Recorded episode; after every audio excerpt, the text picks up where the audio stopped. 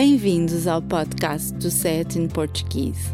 Este podcast pretende ajudar os aprendentes de português a entender um pouco melhor os provérbios e expressões idiomáticas usadas pelos falantes nativos.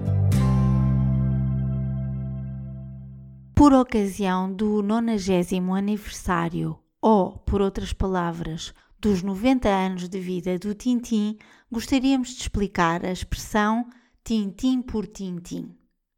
Tintin é um herói de banda desenhada criado por Georges Remy, que publicava sobre o pseudônimo RG.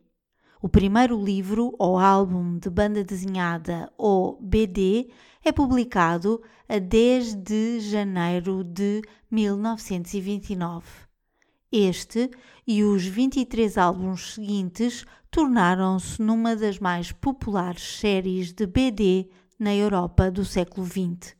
E Portugal foi o primeiro país não francófono a traduzir estas histórias aos quadradinhos.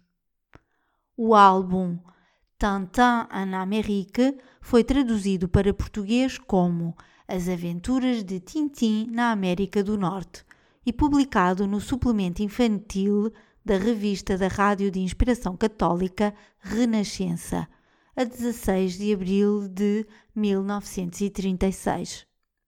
A semelhança entre o nome desta personagem e a expressão Tintim por Tintim é exclusivamente sonora e uma mera coincidência, pois não têm nada que ver uma com a outra. Este idiomatismo também não está relacionado com a forma como os portugueses brindam à saúde de alguém. Quando, em ocasiões festivas, os portugueses elevam os seus copos para brindar, dizem mais frequentemente tintim ou numa versão mais moderna e cool tchim-tchim do que à sua saúde ou numa forma mais abreviada saúde. Quando dizem tintim ou tchim-tchim, estão a imitar o som produzido quando dois copos se tocam.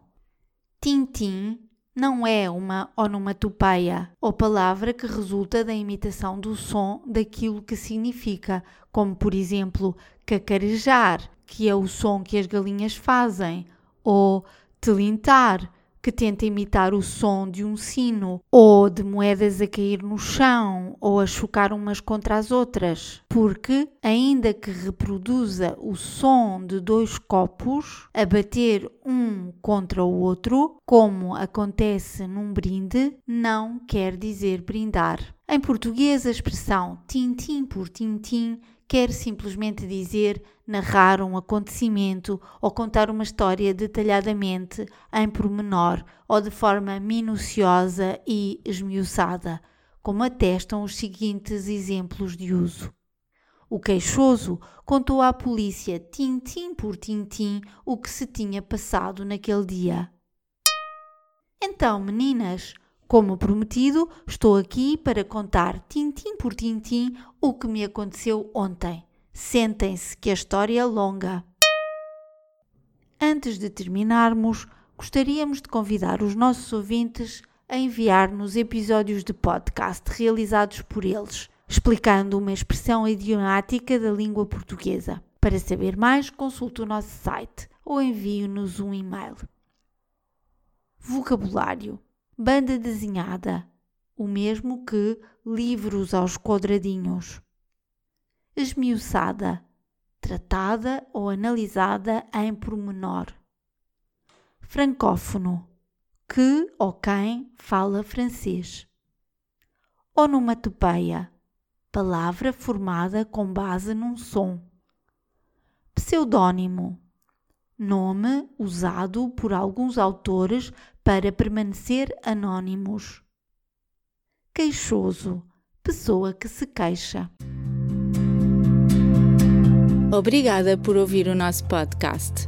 Poderá encontrar mais informação sobre este e outros episódios e descarregar a transcrição do áudio no portal sayatinportuguese.pt. Por favor, ajude-nos a divulgar este podcast, recomendando-o a outras pessoas e partilhando-o nas suas redes sociais. Também ficaríamos muito agradecidos se fizesse uma recensão no iTunes. Até para a semana!